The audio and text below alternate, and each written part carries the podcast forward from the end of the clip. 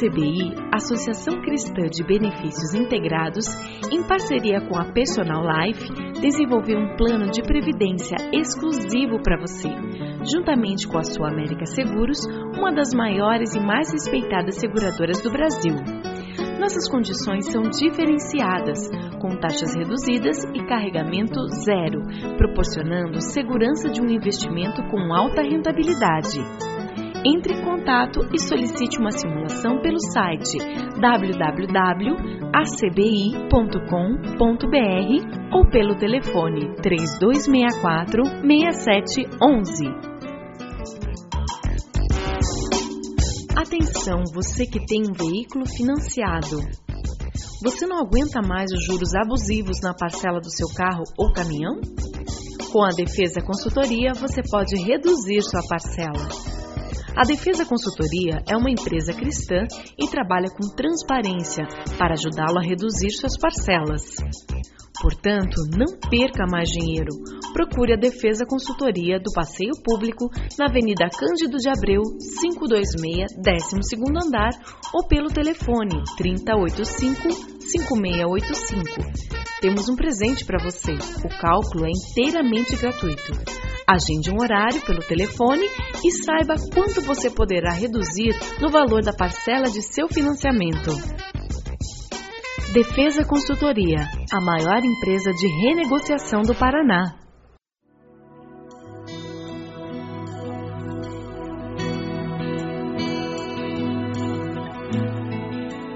Começa agora mais um Sementes do Amor de Deus, um programa da Igreja Batista do Bacaxeri, em Curitiba. Nós estamos tentando refletir no que a Bíblia fala sobre o álcool e, mais ainda, nós queremos refletir qual seria a melhor postura nossa com relação ao álcool na sociedade que nós vivemos. Antes de começar a mensagem, eu queria deixar bem claro duas coisas. De maneira nenhuma eu quero ofender alguém aqui que talvez tenha uma opinião contrária à minha. De forma nenhuma eu quero ofender a você que talvez pense diferente de mim. E a segunda coisa que eu queria deixar bem claro: isso aqui não é uma mensagem moralista. De forma alguma eu quero colocar diante de vocês uma postura como se eu fosse melhor porque eu penso assim ou de outra forma. O álcool é uma droga legalizada, é uma droga liberada, teoricamente proibida para menores de 18 anos, e é uma droga que é muito aceita pela sociedade, o uso dela. Então eu queria que nós refletíssemos no que a palavra de Deus nos fala sobre álcool e como ela pode nos dar um norte, pode nos dar um referencial ético. E o segundo, e eu creio que é a segunda pergunta que tem que estar na nossa mente, qual é o comportamento, qual é o grupo de valores que eu devo adotar para a minha vida que trará a maior glória possível ao meu Deus?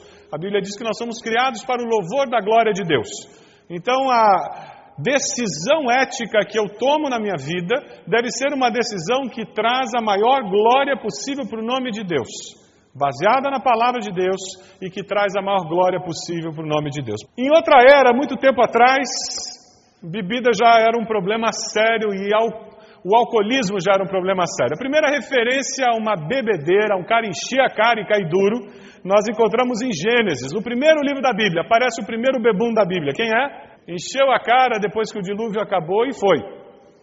E vocês leem o texto ali em Gênesis 9, você vai descobrir as consequências. A primeira cara cheia teve consequências tão ruins quanto nós vemos hoje em dia. E foi um pouquinho além de uma mera dor de cabeça no dia seguinte. E isso tudo acontece antes de existirem bebidas destiladas.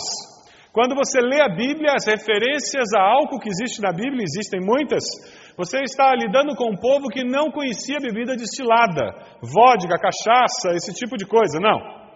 É simplesmente fermentação natural. Mais ou menos, alguns escritores dizem, as bebidas daquela época tinham cerca de oito vezes menos álcool do que as bebidas dos nossos dias. Mesmo as que seriam fermentadas como vinho, hoje tem álcool acrescentado nele. Jesus transforma a água em vinho nas bodas de Caná. João 2. Paulo manda Timóteo tomar um pouco de vinho para os problemas de estômago que ele tinha, em 1 Timóteo 5, 23. Aí vem a Idade Média, Na Idade Média descobre-se a bebida destilada e começa a acrescentar essa bebida destilada um grau imenso de problemas à sociedade. A partir da Idade Média, o alcoolismo se transforma uma epidemia, um problema seríssimo.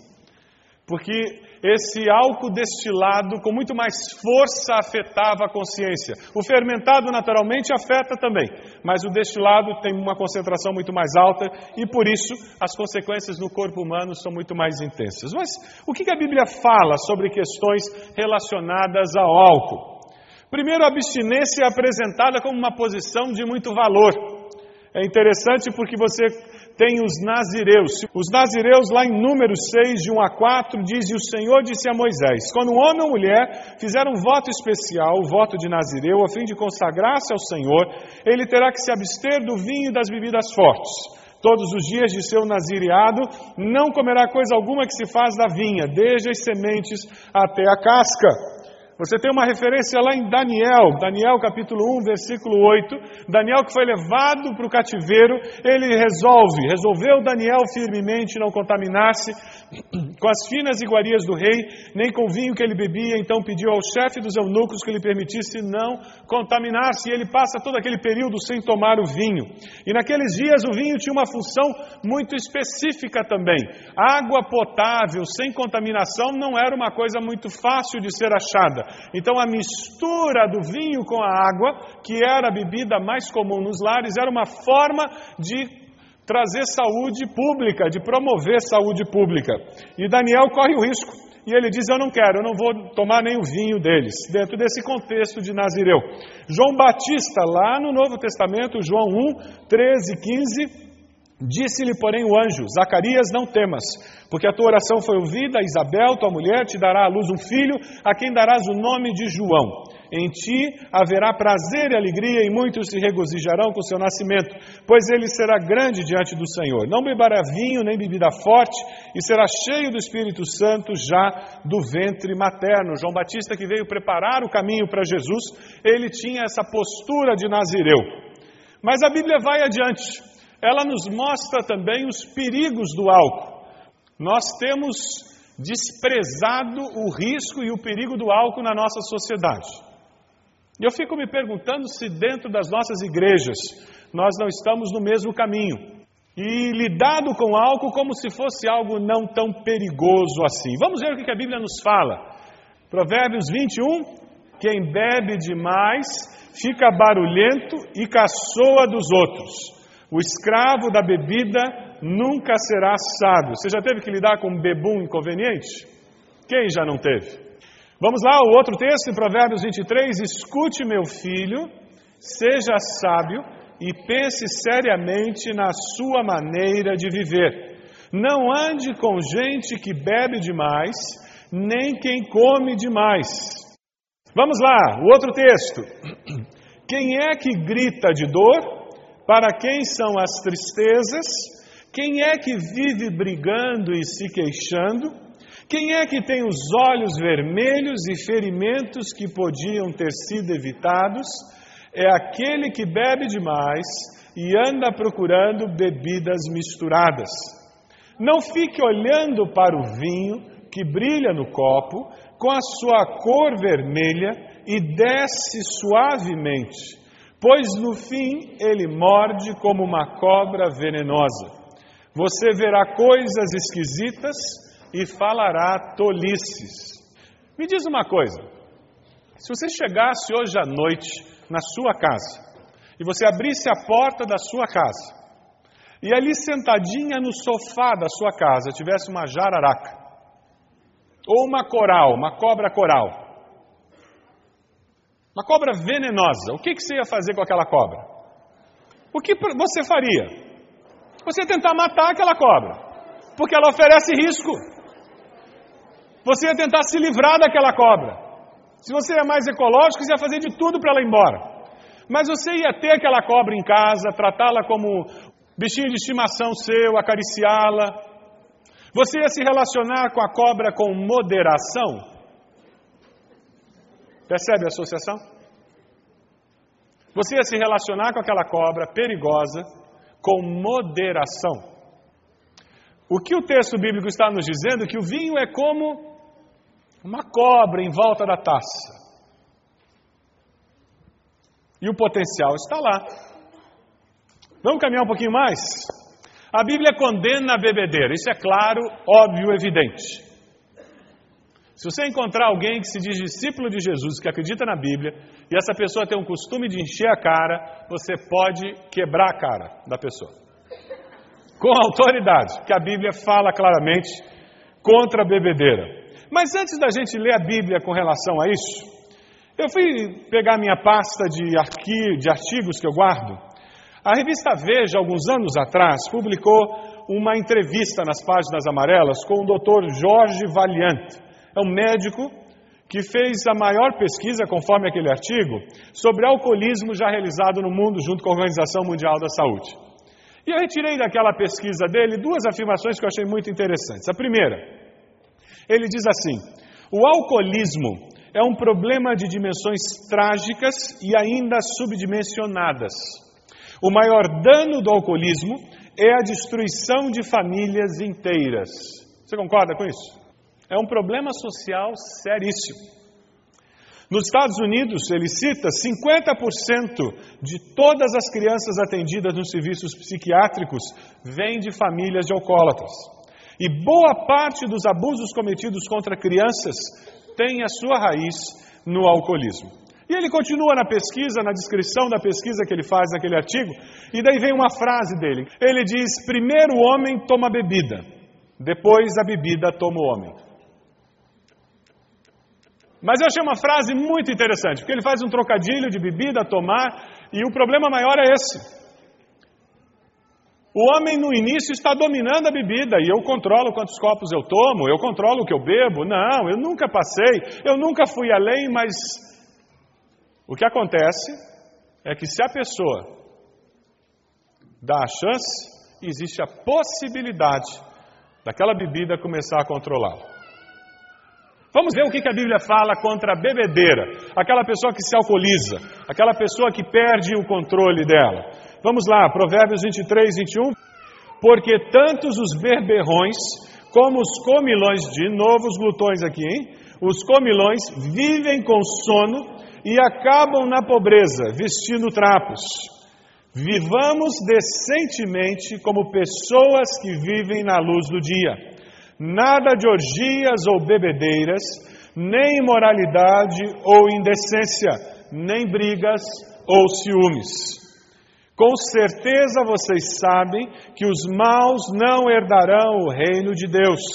Não se enganem, não herdarão o reino de Deus os imorais, os que adoram ídolos, os adúlteros, os homossexuais, os ladrões, os avarentos, os bêbados, os difamadores e os marginais.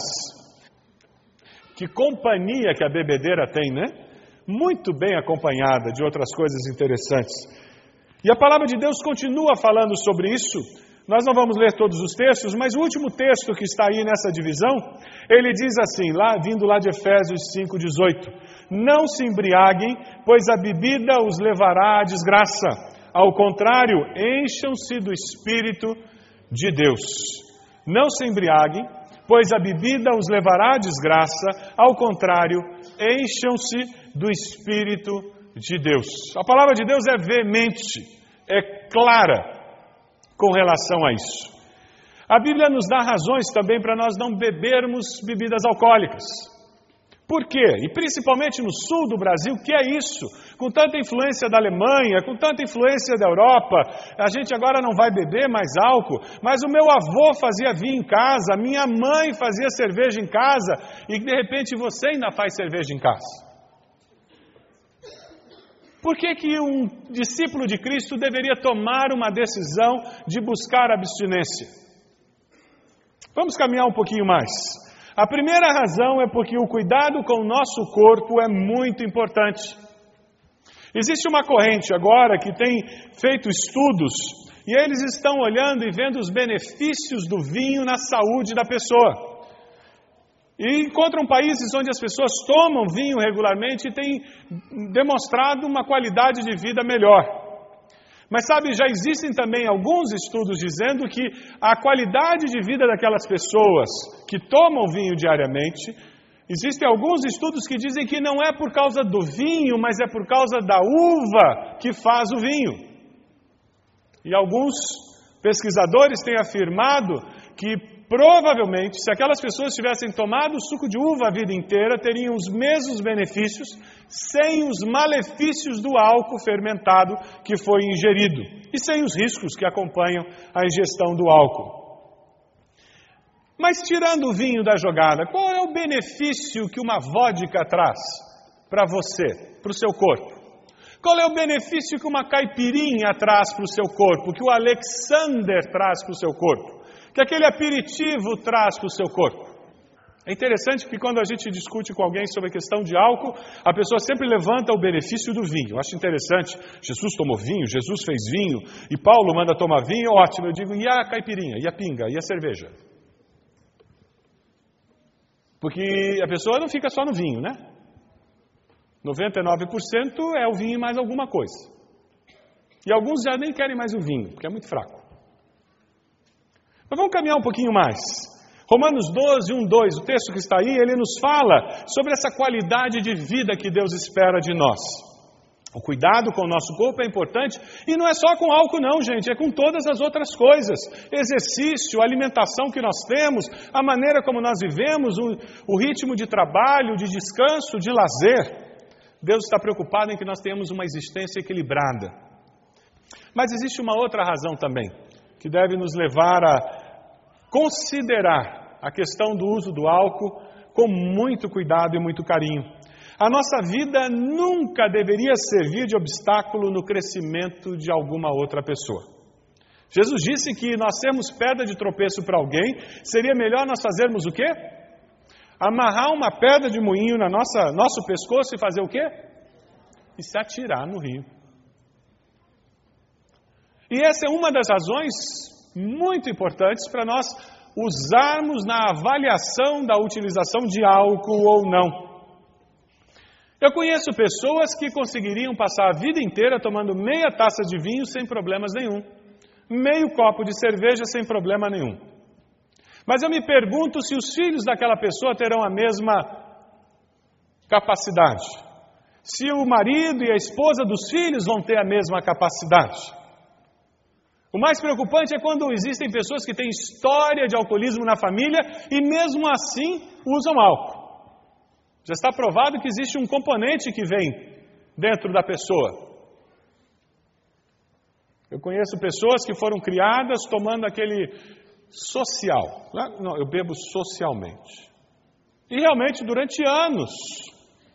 Mas sabe, no meio de um divórcio, aquela angústia da solidão, Sabe qual foi o travesseiro que deu conforto? Um travesseiro feito de garrafa.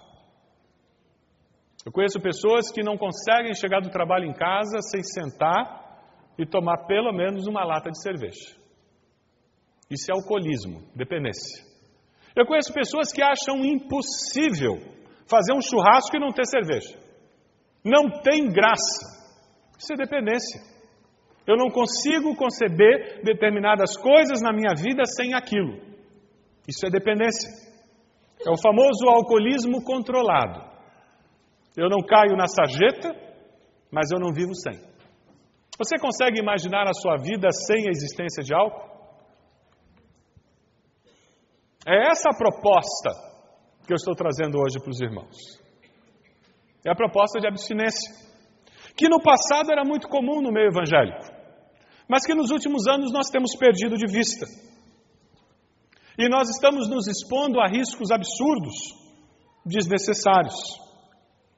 Porque quando o divórcio chega, quando a angústia bate na alma, quando o desemprego bate à porta, corremos um risco imenso de buscar conforto no lugar errado e criar um problema social, um problema familiar muito sério. E pior ainda, como aquele adolescente que terminou um namoro com a namoradinha, vai ter maturidade para usar o álcool com moderação.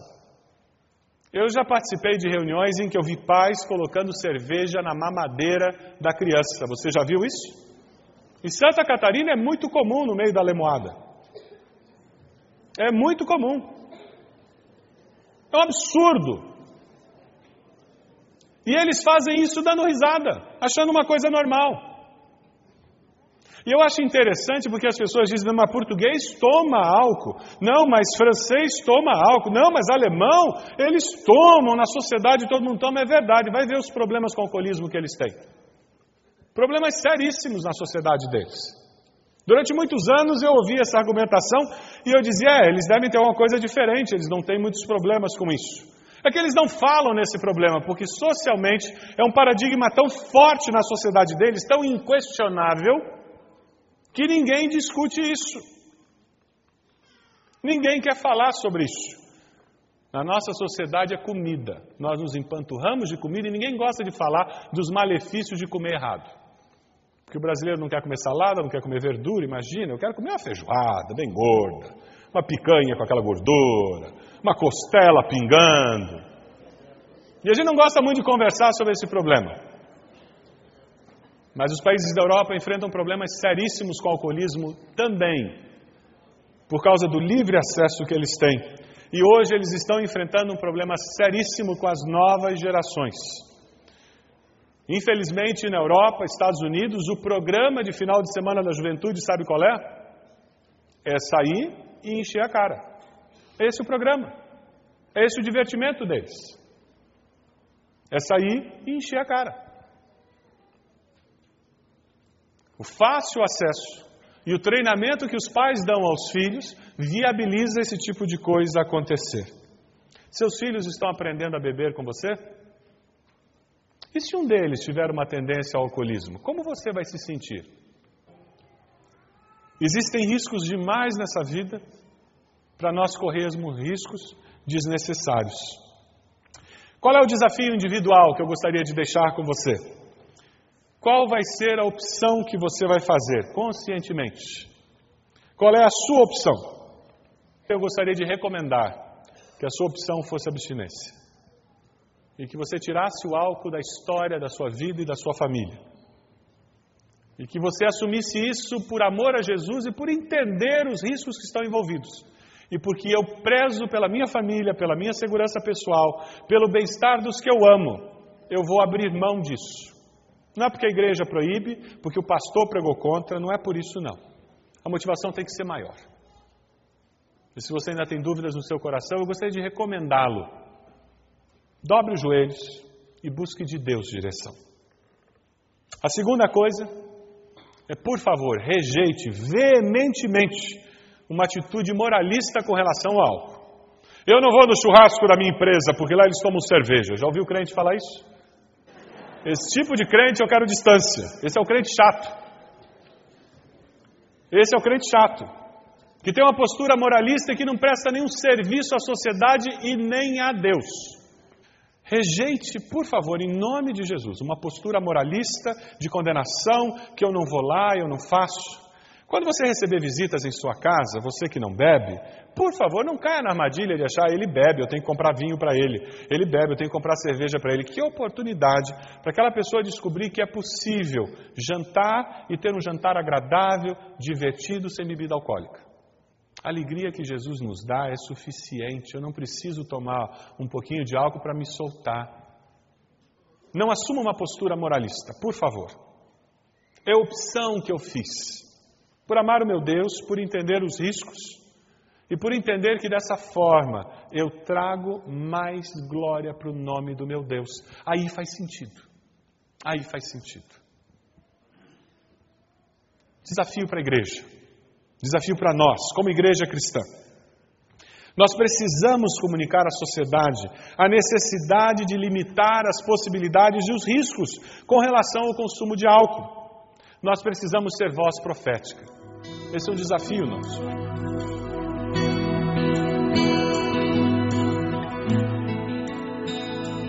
Este foi mais um programa Sementes do Amor de Deus, com o pastor Roberto Silvado, da Igreja Batista do Bacaxeri.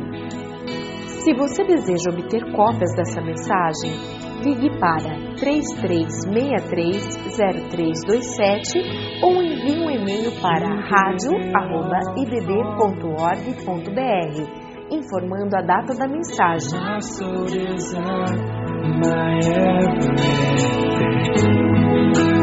All I am is devoted